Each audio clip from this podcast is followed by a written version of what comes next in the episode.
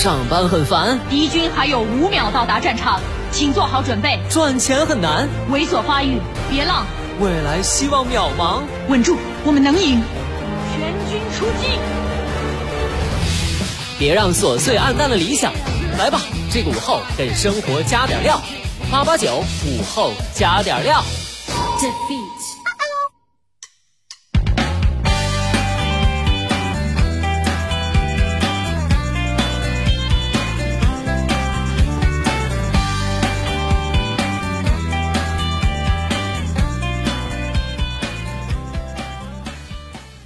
生前的你还好吗？欢迎收听午后加点料，我是海鹏。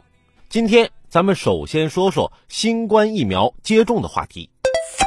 日前，石家庄、邯郸、新集等地群众反映当地新冠病毒疫苗接种收费问题，河北省政府核查属实后，督促有关地方和部门立行立改，目前相关费用已全部退还。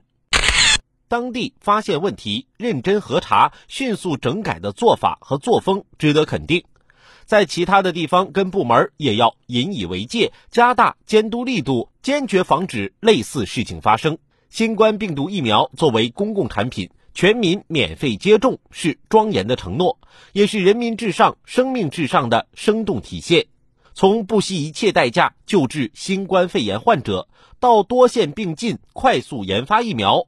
从确保疫苗的安全性、有效性到全民免费接种，一个个制度安排、一项项政策举措，无不体现了对生命的尊重、对人民健康的护佑、对免费接种疫苗这样便民、利民、惠民的好事儿、实事儿。只有执行的时候不走样、不变形，才能真正把好事儿办好，把实事儿办实。疫苗接种违规收费，不仅损害群众利益，更破坏疫情防控大局。当前，全球新冠肺炎疫情仍在流行，我国疫情得到有效控制，但仍面临着较大的疫情输入压力。疫苗是战胜疫情的利器，接种疫苗是防控疫情最有效、最经济的办法。只有把握窗口期，大规模接种疫苗。构建起免疫屏障，才能有效抵御疫情输入的风险。在这样的背景下，必须坚决避免让违规收费行为损伤群众接种疫苗的积极性。除了坚决杜绝违规收费之外，相关部门也要对一些谣言和错误做法及时亮剑。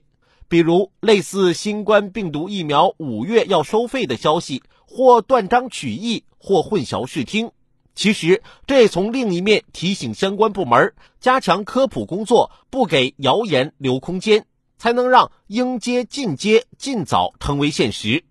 与此同时，少数地方为了让接种率看上去好看，将疫苗接种与员工利益挂钩，或者将企业接种率与生产经营关联等一刀切的举动，也应当及时纠偏。打好新冠疫苗接种这道必答题，离不开人人参与、人人尽责。接种疫苗于个人而言，既能保护自身健康，也能保护家人和周围人的健康；于国家而言，不仅可以降低感染率、重症率和病亡率，还可以有效阻断疫情传播，让大多数人的健康得到保证。在身体条件允许的情况下，尽量去接种疫苗，才是对自己、对他人负责的做法。当然，这离不开相关部门守土有责、守土尽责，为大家接种疫苗创造良好的环境和便利的条件。截至四月十九号，三十一个省、自治区、直辖市和新疆生产建设兵团累计报告接种新冠病毒疫苗一万九千五百零二点二万剂次，这一数字来之不易。